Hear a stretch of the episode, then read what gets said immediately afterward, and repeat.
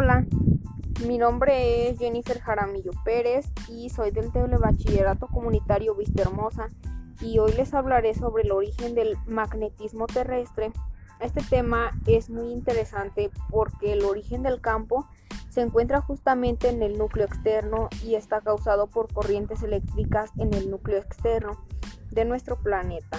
Las corrientes eléctricas describen trayectorias helicoidales similares a las bobinas de los electroimanes, de tal forma que el campo magnético que induce esta está orientado preferentemente según el eje de rotación norte-sur.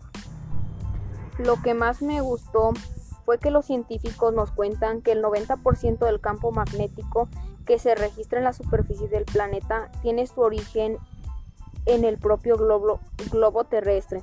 Tal y como afirmó Albert, el 10% restante procede de influencias externas, como el Sol y las capas altas de la atmósfera. Me pareció muy curioso que la Tierra genera su propio campo magnético, como el movimiento que se produce a causa de la rotación de convección de metal fundido. Este se produce por la diferencia de temperaturas entre la parte alta, centrado con el manto y a 3500 grados Celsius y baja en contacto con el núcleo interno y a más de 6000 grados Celsius del núcleo externo.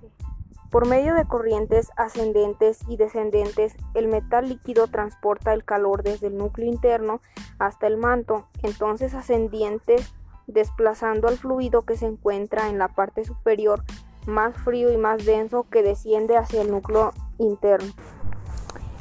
Ya para concluir con esto, pienso que el campo magnético se encuentra justamente en el núcleo externo de nuestro planeta. Muchísimas gracias por su atención y les invito a seguirme en mi canal El Conocimiento. Hasta pronto.